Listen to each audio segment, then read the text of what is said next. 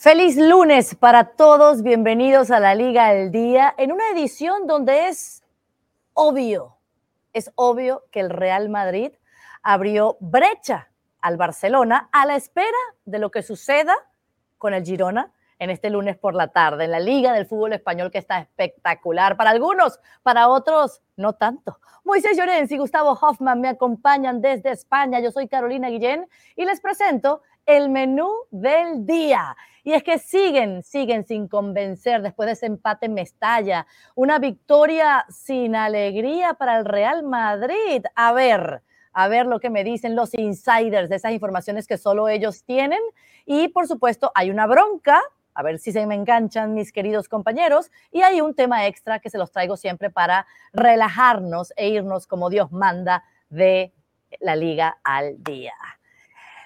Empezamos, porque ese uno a uno contra el Valencia, golpe para el Barcelona que no pasó del empate. ¿Cómo está el equipo, eh, Moy? ¿Y qué dices el lunes después de esa nueva decepción? Bueno, buenas tardes a todos, eh, a ti, a Gustavo, a todos los compañeros de producción y a toda la, audiencia, a los haters también. Eh, pues que, el Barça mejora futbolísticamente, pero no mata el partido. Y al final al Barça se le ha acabado el crédito.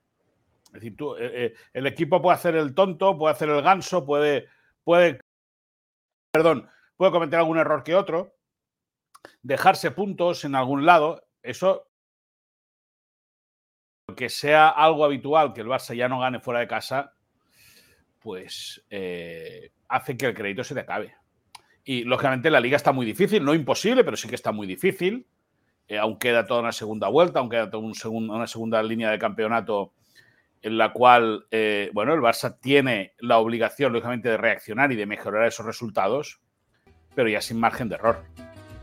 Porque el Girona se puede poner a 9, el Madrid está a 7 y ya a la que falle el Barça y los otros no, se les escapa completamente ya el tren definitivamente para la liga. Lo dijo Pedri, ¿no?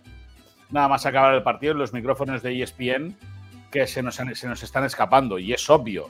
Y se está escapando porque el Barça, bueno, ya te digo, futbolísticamente jugó bien ante el peor Valencia de los últimos 50 años tranquilamente, pero fue incapaz de doblar la ventaja que con el gol de Joao Félix consiguió mediada la segunda parte. Por lo tanto, un empate que pocas cosas, conclusiones positivas puedes sacar y negativa tampoco es que saques muchas, pero sí que al Barça se le acabado el crédito. Claro, y, hasta el punto de que el propio Xavi Moisés ha eh, admitido que hay un problema de acierto al gol. Hombre, es que es evidente. El, sábado el equipo remató muchas veces a portería. Hay gente que sigue reventando a Robert Lewandowski. Y Lewandowski queda claro que cuando hay juegos por bandas y le hacen llegar la pelota, el tiro ante los tres palos habitualmente. Lógicamente también hay un portero, el rival que juega y tiene que hacer su trabajo, que es tratar de desviar esas opciones o de parar las posibilidades de gol. Robert Lewandowski remató tres veces entre palos, eh, una fue eh, ajustada al palo derecho y es verdad que el Barça tuvo muchas opciones en la segunda parte con 0-0 para adelantarse, como lo hizo con, con el tanto de Joao Félix, y ya con ventaja en el marcador tuvo hasta tres ocasiones claras como para haber eh, cerrado, completamente, el, partido. No lo haces, no lo hizo y al final sufrió. Vuelven a desperdiciar un buen de ocasiones para batir al equipo Che. Pero lo que termina, Gustavo, es la defensa. La mala defensa del Barça que termina aceptando, encajando ese gol del empate. ¿Cómo se corrige? ¿De quién es la culpa? ¿Cómo lo ves tú? Venga, eh, la culpa eh, es de la, del entrenador y también de los jugadores, ¿vale? Creo que hay que, hay que saber también que si Xavi tiene todas sus responsabilidades como entrenador del club, los jugadores también son los jugadores que están ahí en el césped, son los jugadores que no aprovechan las oportunidades que tienen. Es algo increíble decir que el Barcelona crea muchas oportunidades, pero no consigue matar el partido cuando tienes cuando tiene a un jugador como Robert Lewandowski y realmente no está en la mejor temporada, no vive ya un momento tan bueno así eh, pero el equipo ha creado oportunidades, merecía una suerte mejor contra el Valencia, jugó para ganar, ha jugado mejor que el Valencia y tuvo oportunidades para eso. Entonces creo que la culpa ahí eh, hay que ser dividida. Hablamos mucho de Xavi, pero hay que hablar un poco más de los jugadores también porque son jugadores top, son jugadores de élite, son jugadores que están entre los mejores del mundo, como John Félix, Gundogan, Lewandowski. Entonces, ellos tienen también responsabilidad en este momento actual del club. Claro, ¿no? Y por eso es el peor registro en liga en 20 años. Llevan 31 tantos en las últimas 17 jornadas, que son los, los mismos 31 logrados en la 2021. Esto es el peor registro en los últimos años. Mismos remates, menos efectividad, el bajón de Lewandowski. Ya ustedes me están diciendo bastante de porque hay victorias con pocos goles, pero lo de la defensa, eh, Moisés, ¿tú cómo lo corriges? Bueno, pues que, los eh, atacantes presionen mejor y que el equipo esté más compacto. Si los de arriba no muerden, los del centro van perdidos y los de atrás ya van locos. Y el portero está vendido. Eso es así, o sea, eso es una, eso es una norma, una, una ley eh, escrita en el fútbol. Cuando tú juegas a presionar que te vas muy arriba, o está el grupo, el equipo muy unido y van todos a una y evidentemente el movimiento se ha compasado, o si dejas un metro de más, al final acabas sufriendo. El otro día leía un artículo de Joan Josep Payás, el jefe de deportes de La Vanguardia, un prestigioso diario de información general que tiene una excepcional eh, sección de deportes, y decía que a Valverde lo mataban porque decía que Messi no presionaba. ¿Ok? Ahora resulta que ni Joao Félix ni Lewandowski presionan. Y uno que no presione a uno en un 4-3-3 dicen los técnicos que, puede, que se puede solventar. Pero si no presionan dos, están liquidados. Y claro, si hay gente que hace parte del trabajo, pero no hace el trabajo entero, al final el que repercute es el equipo. El curso anterior, el Barça presionaba mucho y presionaba muy bien, y eso hacía que se pudiese replegar a la hora de que el rival contraatacase. Este año no. Este año, además, Barça tiene la ausencia de Gaby que venía a ser un pitbull en el centro del campo, ¿no? Un jugador que mordía al rival, que apretaba, que presionaba, que ha cubierto espacios siempre. Y lógicamente ahora es un lamento el, hecho de que Gaby no esté, básicamente por esa lesión, esa grave lesión de rodilla que sufrió hace unas semanas y que lo van a tener fuera de los torneos de juego hasta la próxima temporada. Claro. Bueno, y ya hay que hacer una, una pasada de página, Moisés, y pensar en el próximo partido que es ya, es el próximo miércoles en Montjuic frente a la Almería. Entendemos que Frenkie de Jong, que vio la quinta amarilla, es el único percibido entre los jugadores de Xavi, ¿no? ¿Qué más tenemos? Pensando en este partido de 90 minutos. Bueno, pues eh, tienen que, que no poder equivocarse. El Almería no ha ganado un partido aún. Y siempre va a haber un día que gane el primero.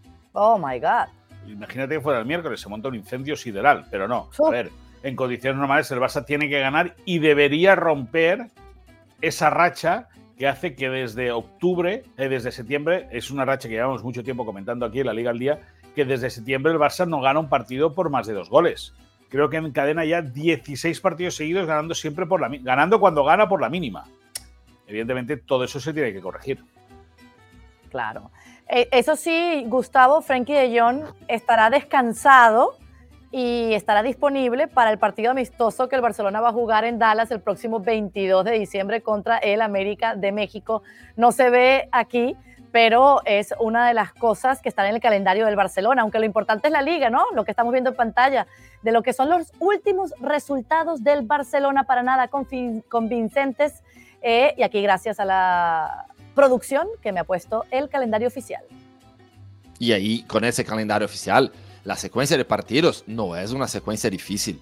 Venga, Almería, Las Palmas, después el Barbastro por la Copa, Osasuna. Eh, venga, no son, no son partidos difíciles. Por eso creo que Barça puede cerrar el año con una buena imagen, jugando contra Almería, recuperando su mejor fútbol y después empezar muy bien también a 2024.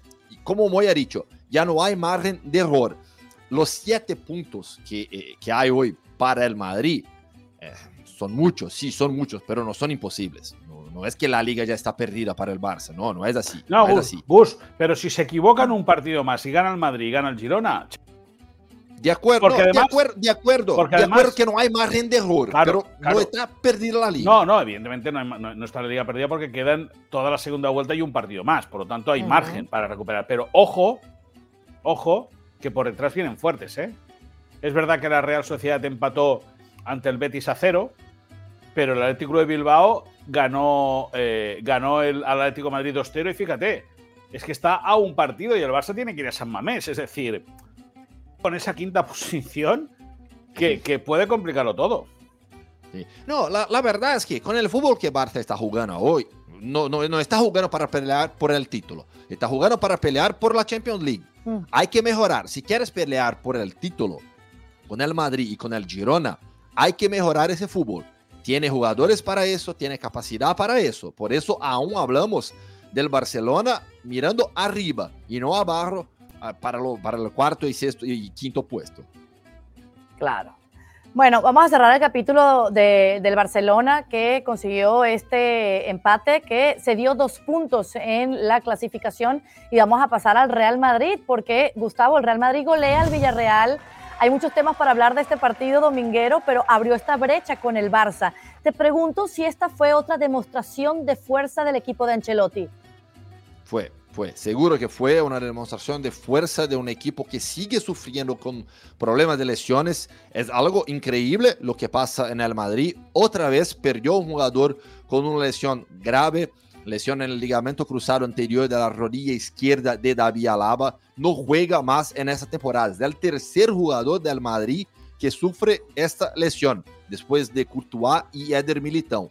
Entonces es algo increíble. Y mismo con muchos problemas, mismo con muchos jugadores fuera, el Madrid sigue ganando y sigue jugando bien. En ese partido recuperó a Chouameni, que volvió a jugar en la segunda etapa, pero otra vez tuvo a Rodrigo, Judy Bellingham y ahora con Luka Modric también jugando muy bien. Rodrigo y Bellingham son hoy los protagonistas del Madrid, un equipo que eh, anotó dos goles, sufrió un, un, susto ahí con, con el Villarreal cuando sufre el gol de, de, Morales, pero después anota dos más y podría haber anotado el quinto, el sexto, porque jugó para eso. Un equipo que está jugando con mucha confianza también, que tiene a su entrenador Carlo Ancelotti viviendo un momento eh, muy especial en su etapa como entrenador, porque siempre cuando hablamos de Carlo Ancelotti en toda su historia, hablamos mucho de un entrenador que tiene una historia increíble, una capacidad de ganar títulos, pero jamás hablábamos sobre un entrenador con ideas tácticas, con nuevos dibujos tácticos, por ejemplo. Y lo que estamos viendo en esa temporada es un entrenador que encuentra soluciones adentro de un equipo que sufre con tantos problemas, que ha cambiado tácticamente al Madrid del año pasado para este, que en esa temporada mismo ya cambiaron una vez más del 4-3-1-2 para el 4-4-2, que consigue sacar el mejor del Judy Bellingham, que tiene otra vez a Rodrigo jugando muy bien, por la banda izquierda. Vamos a ver cómo será cuando Vinicius regrese también. Pero lo que pasa hoy es que el Madrid es un equipo que juega con mucha confianza y que supera todos sus problemas. Claro, el golazo de Ibrahim a lo Messi, muy la sentencia bueno. de Modric. ¿Qué más podemos decir de, bueno, de, esta goleada del Madrid al Villarreal? Hombre, es muy, muy, muy bestia, ¿no? Decir que el gol de Ibrahim es a lo Messi. Ay. Ay, estuvo espectacular. No, no, ah. no, empecemos, no, empecemos, a comparar. Están todos los titulares. Que, sí, que nos, que, nos ven, que nos, venimos arriba muy rápido, ¿eh? Nos venimos arriba ah. muy rápido. No, fue, fue, un partido, un partido eh, bueno del Madrid. Si, decíamos del Barça que fue un partido aceptable ante el peor Valencia de los últimos 50 años, posiblemente este sea el peor Villarreal en los últimos 15. Eh, y eso que tenía jugadores para hacerle daño al Real Madrid. Lo que pasa es que daño le hicieron los jugadores del Villarreal. Eh, la entrada eh, fea, sucia de Lucas Vázquez condena a que Baena tenga que abandonar el terreno de juego antes de hora. Cuando encaja el Villarreal el primero, ahí ya se rinde Alex Baena. Eh, y luego hay también la acción con Gerard Moreno, que lógicamente mm, desvirtualiza mucho el ataque del, del Villarreal. Es verdad que el Madrid gana y es verdad que el Madrid juega bien. Es verdad también que, que Bellingham hace falta en el primer gol porque empuja a Capué, el árbitro no lo ve o no lo quiere ver, el, el, el VAR tampoco lo ve o tampoco lo quiere ver. Pero bueno, eso tampoco sirve de excusa para un Villarreal que, como te digo, eh, tiene elementos suficientes como para jugar muy bien al fútbol, pero este año no hay manera de que nadie dé la tecla ni dé con la, la, la opción parece, o pa, parece ser de poder levantar el vuelo al conjunto castellonense. Dicho eso, hay que decir que el Madrid eh, es un equipo muy fiable, porque es un grupo que cuando juega bien gana, cuando juega regular gana y cuando juega mal gana, y eso evidentemente lo hace un equipo muy regular y que yo creo que o que mucho se equivoca o va a ganar la liga de calle. Ajá, la liga de calle, pero recordemos lo que estamos hablando de la lesión de Alaba, fuera el resto de temporada. Eh, ¿No afectaría la, la, liga, solo la Champions? ¿Cómo lo ves tú? ¿Cómo, les va a pesar? Ah, no solo de David Alaba, sino todos estos nombres que eran parte de la planeación del Madrid para ganarlo todo esta temporada.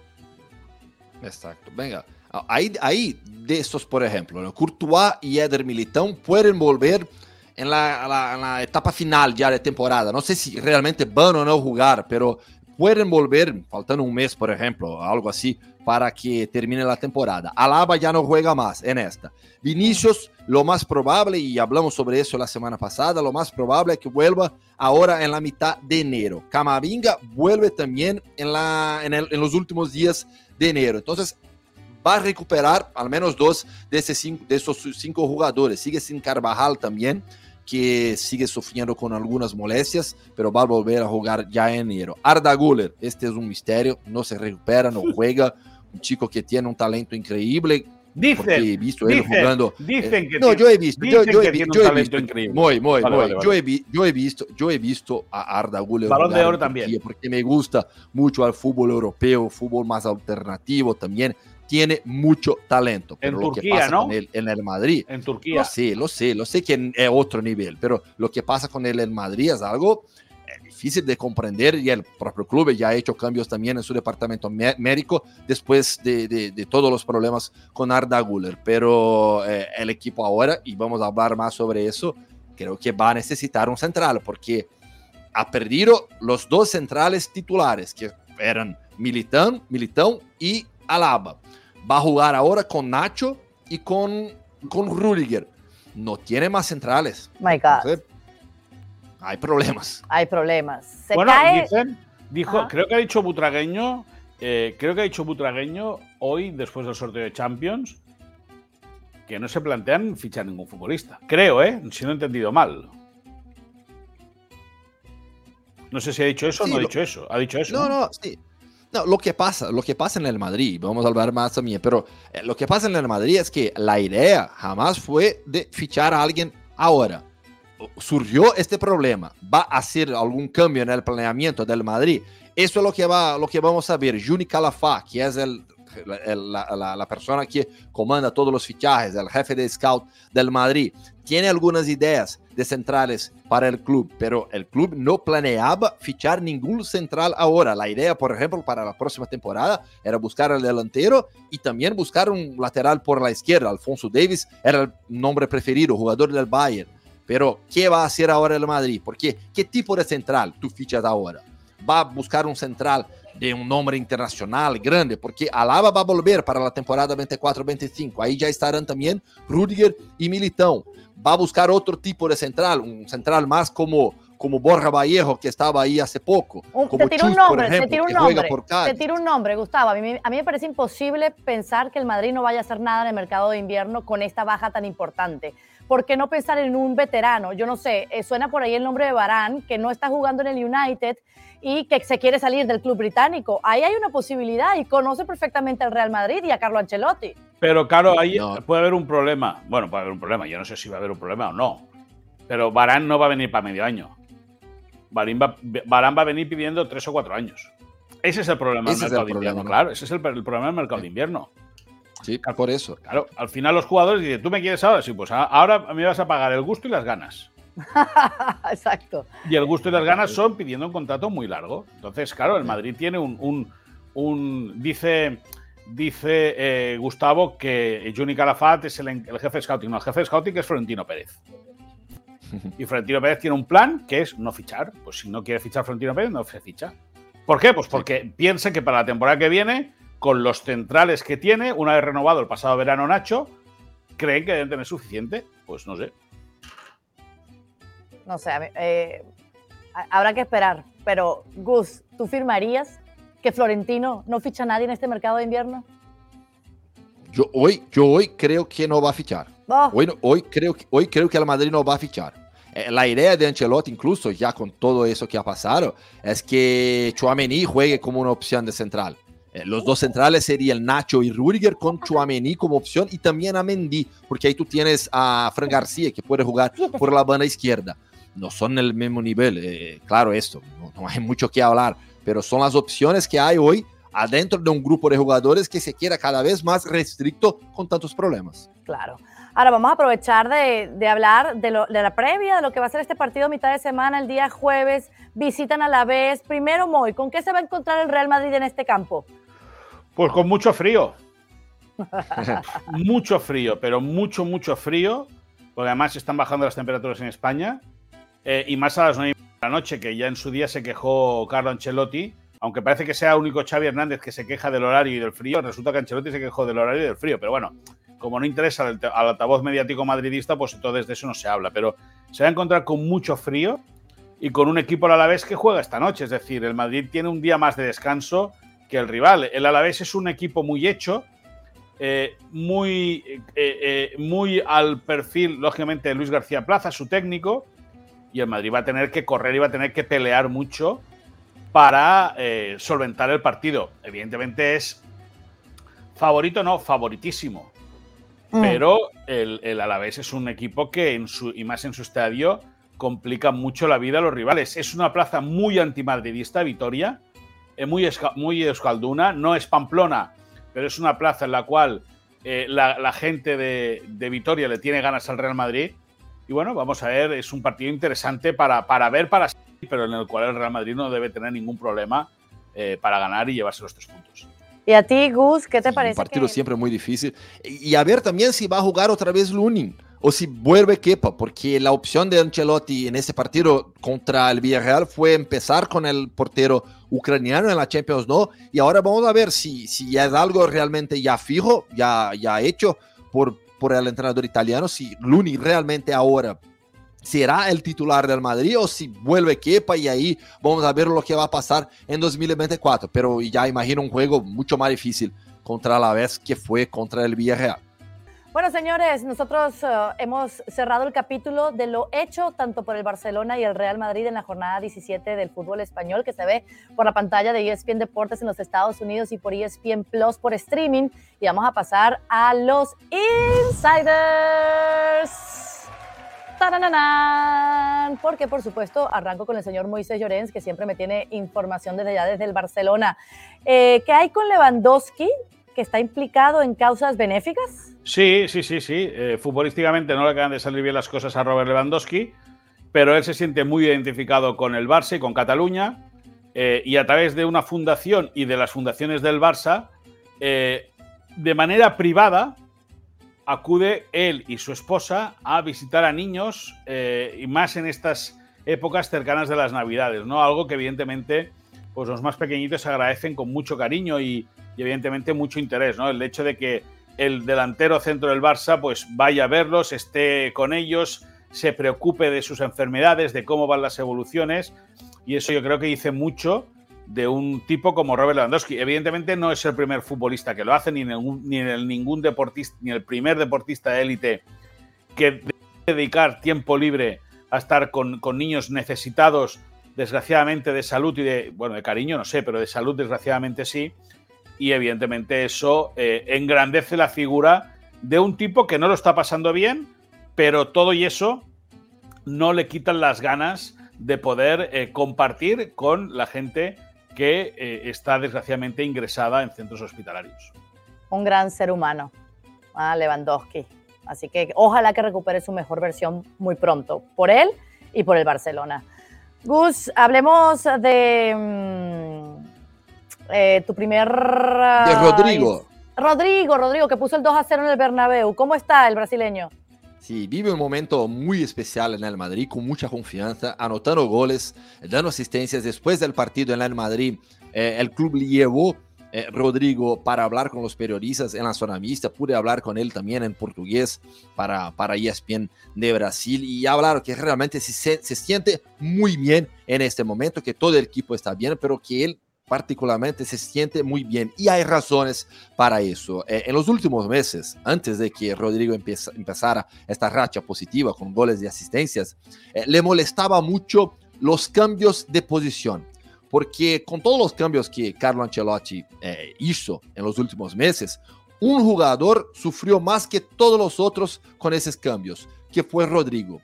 Porque para tener a Bellingham jugando muy bien, cambió el sistema táctico, Vinicius eh, se quedó un poco más por la izquierda, Benzema se fue, no ha venido otro delantero central, entonces Rodrigo estaba jugando como ese delantero central y sufrió mucho. Eh, a él le costó mucho ese tipo de adaptación y Rodrigo, a, Rodrigo no le gusta jugar en esa posición. Incluso hubo alguna vez en que Rodrigo habló eso, ha creado un, sentimiento un poco malo en el club, pero eh, eh, entre el entrenador y el jugador, los dos siempre hablaron mucho de esto. Entonces ahora, sin Vinicius y con Rodrigo jugando por la izquierda, consiguió esta racha positiva de juegos muy buenos y con la confianza en alta. Vamos a ver lo que va a hacer de, este, de esta posición de Rodrigo cuando Vinicius vuelva. Eh, a mí me parece que lo más importante para Ancelotti sería mantener el nivel muy alto de Rodrigo, porque Rodrigo está ganando partidos para el Madrid, así como Vinicius también estaba ganando partidos antes. Entonces, creo que eh, eh, no solamente Vinicius por la izquierda, en muchos momentos Rodrigo también jugar un poco más por la izquierda. Creo que para el equipo eso será muy importante. Ah, y una, una anécdota también de, de Rodrigo, cosa, cosa pequeña, sí.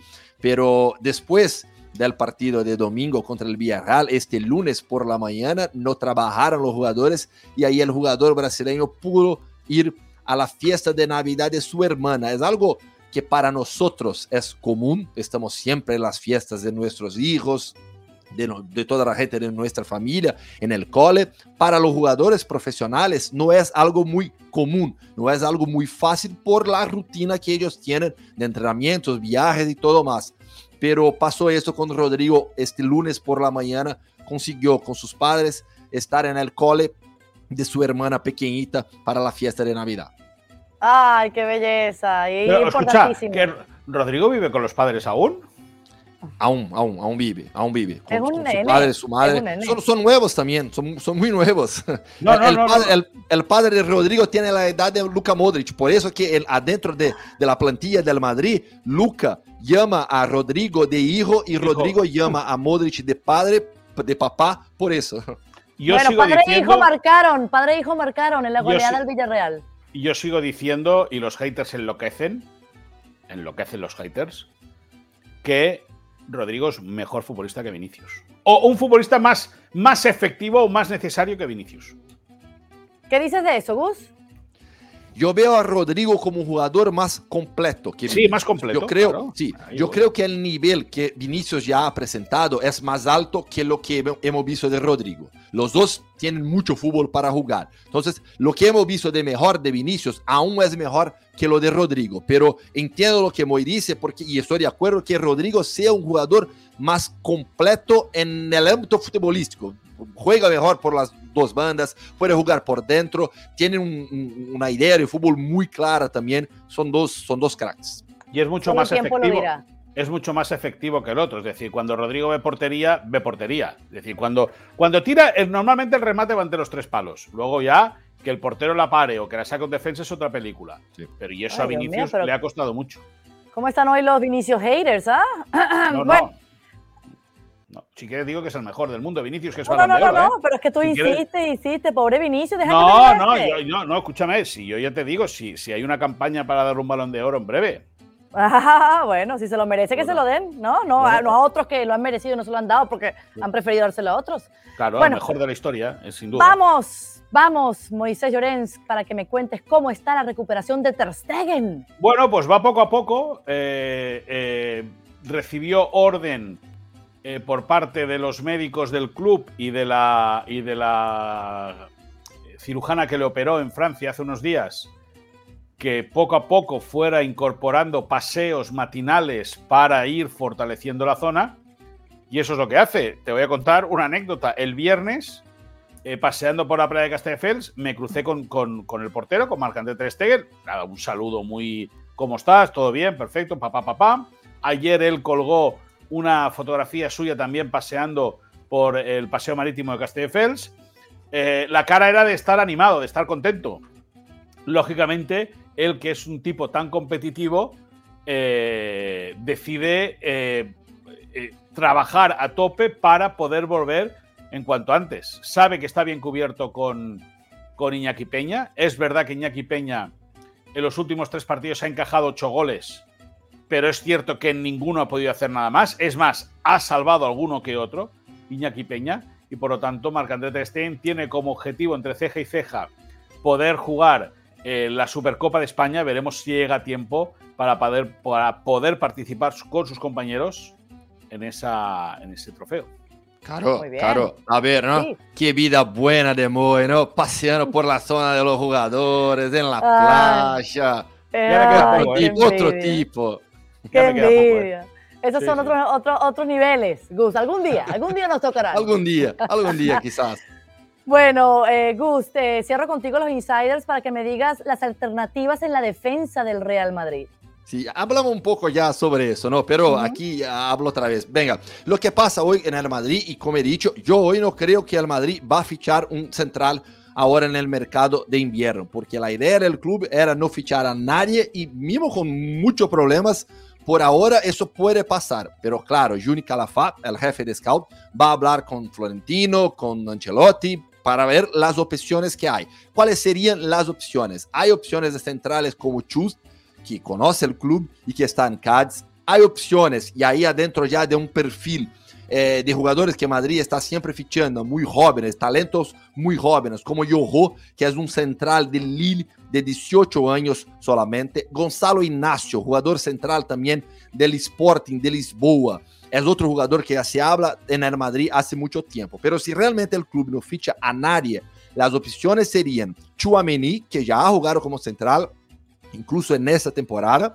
y también a Ferland Serían improvisaciones, no son centrales, serían, serían opciones solamente por lo que ha pasado con Eder Militão y también con David Alaba. Pero cuando el club mira a la cantera, al Real Madrid Castilla, hoy no hay opciones reales para jugar ya.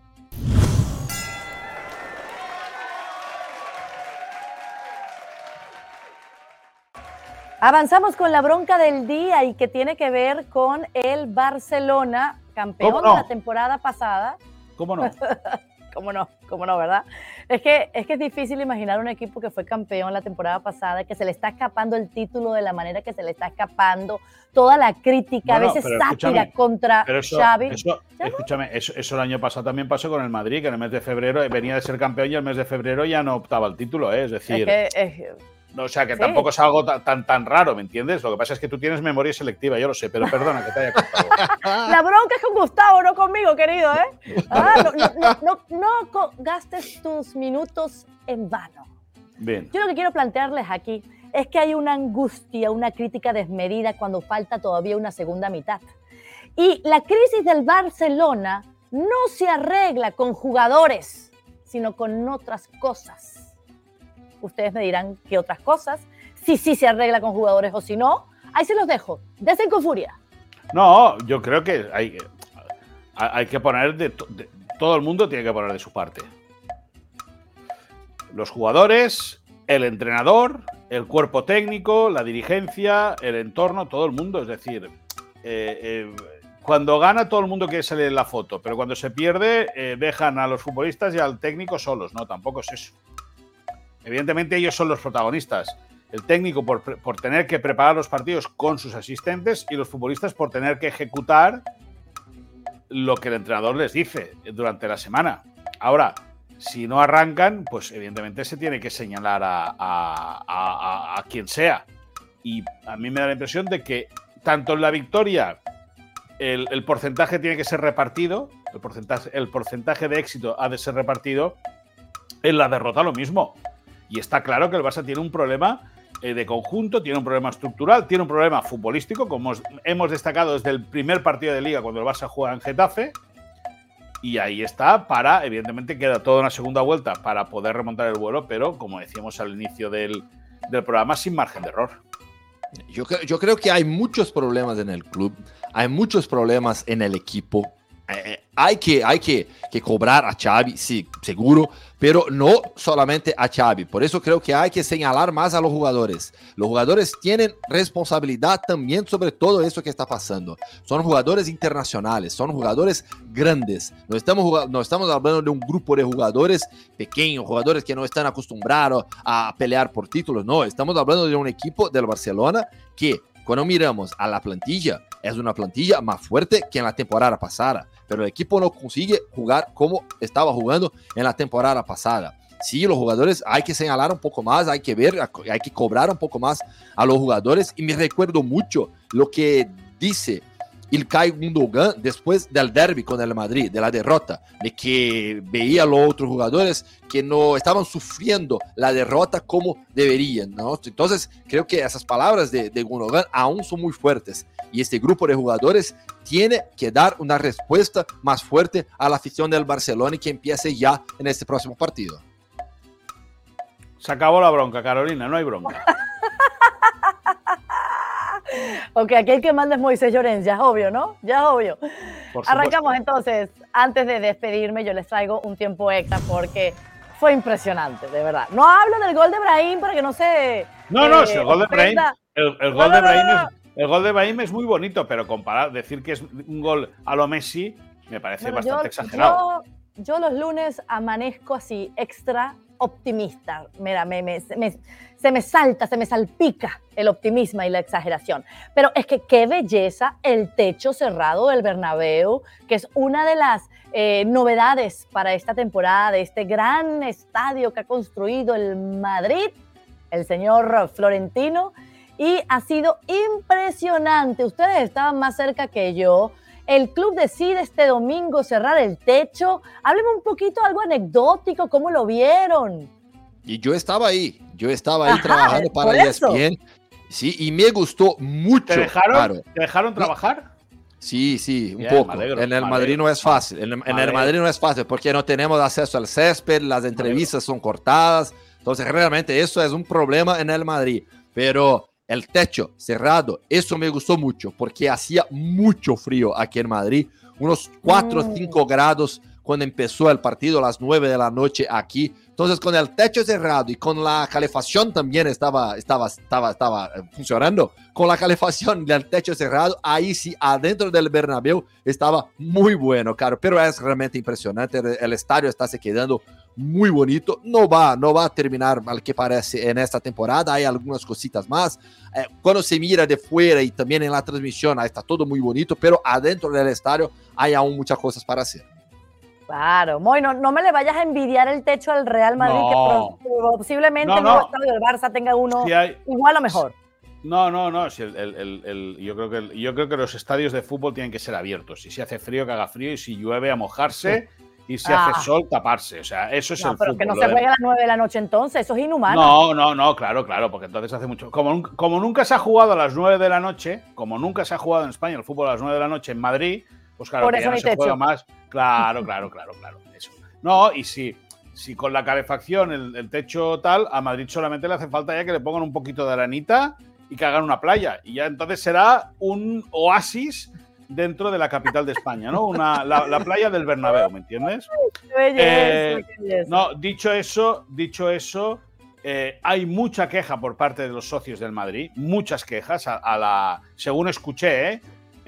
Hace un par de semanas en el programa Tiempo de Juego de la cadena Cope, el director del programa Paco González, que es uno de los, periodistas, para mí, que mejor información maneja del Madrid y de su entorno, aunque está enfrentado abiertamente con Florentino Pérez, hablaba de que los socios se quejaban de que eh, hay, eh, eh, no han mejorado mucho los servicios que daban dentro del estadio a, los socios abonados, es decir, hay pocos servicios para poder ir al lavabo, los asientos están muy enganchados uno con el otro, es decir, que es verdad que aparentemente es muy espectacular, pero la gente debería escuchar más a, la palabra del socio, a la palabra del que realmente paga, ¿no? Del que, del que, del que eh, está semana a semana eh, sintiendo lo que es el madridismo, el que siente realmente el Real Madrid, el que paga por ver al Real Madrid, que parece, según cuentan, no está muy contento, pese a que ayer es verdad que el, el techo del Bernabéu estaba cerrado, había calefacción. Ibrahim casi hace un gol a lo Messi. ¡Bravo! Así quería yo cerrar la liga el día en grande y con el mejor Moisés Llorén. Uno que asume, acepta y convive con la realidad de la vida y del fútbol en España. Sí, que el Barça es el campeón, que el Barça es el actual campeón de liga, eso es verdad, eso, eso es ¿quién será así. el es próximo? así. El Claro, Girona, sí. ¿verdad, Gustavo? El Girona. Ojalá, ojalá, Vamos a ver, vamos a ver, ¿no? ojalá el Girona. Claro que sí. Bueno, señores, nos volvemos a encontrar el jueves de esta semana. Ha sido un placer. Hasta aquí la Liga el Día que se imprime para ESPN Deporte en YouTube.